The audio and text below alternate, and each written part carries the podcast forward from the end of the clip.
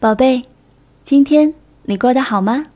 很高兴又到了安东尼故事宝盒的时间，我是小安。今天我们要讲的故事名字叫做《如果地球被我们吃掉了》。这个故事的作者是来自法国的阿兰·塞尔，这本书是由河北教育出版社出版的。好了，接下来我们就一起来听故事吧。如果我们吞掉了南北极的最后一块冰，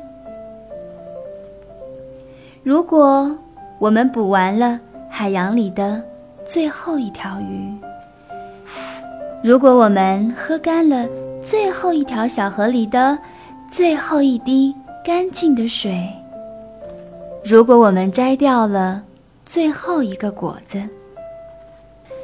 如果我们砍掉了最后一棵树，如果我们用最后一只动物的皮毛做成了大衣，如果我们卖掉了最后几口新鲜的空气，最后只剩下钱，可是钱又不能吃；只剩下金子，可是金子又不能用来呼吸。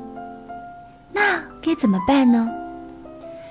除非有一天，在地球的某一个角落的某一个洞里，还藏着一个小孩。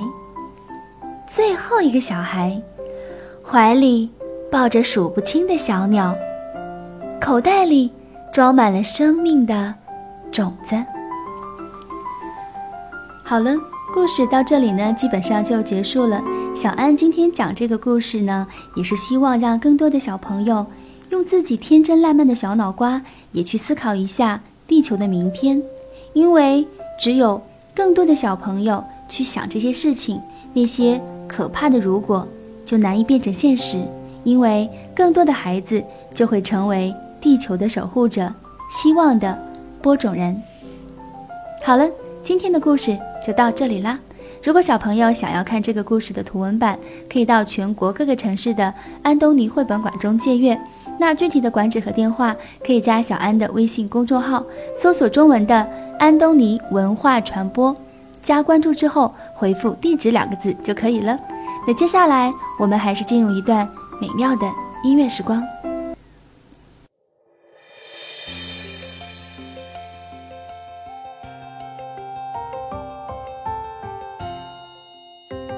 Hello, hello. Can you clap your hands? Hello, hello.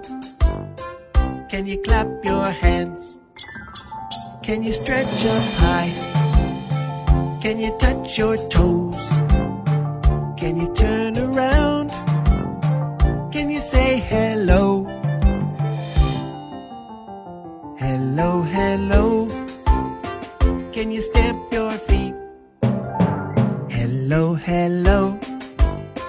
Can you stamp your feet? Can you stretch up high? Can you touch your toes? Can you turn around? Can you say hello?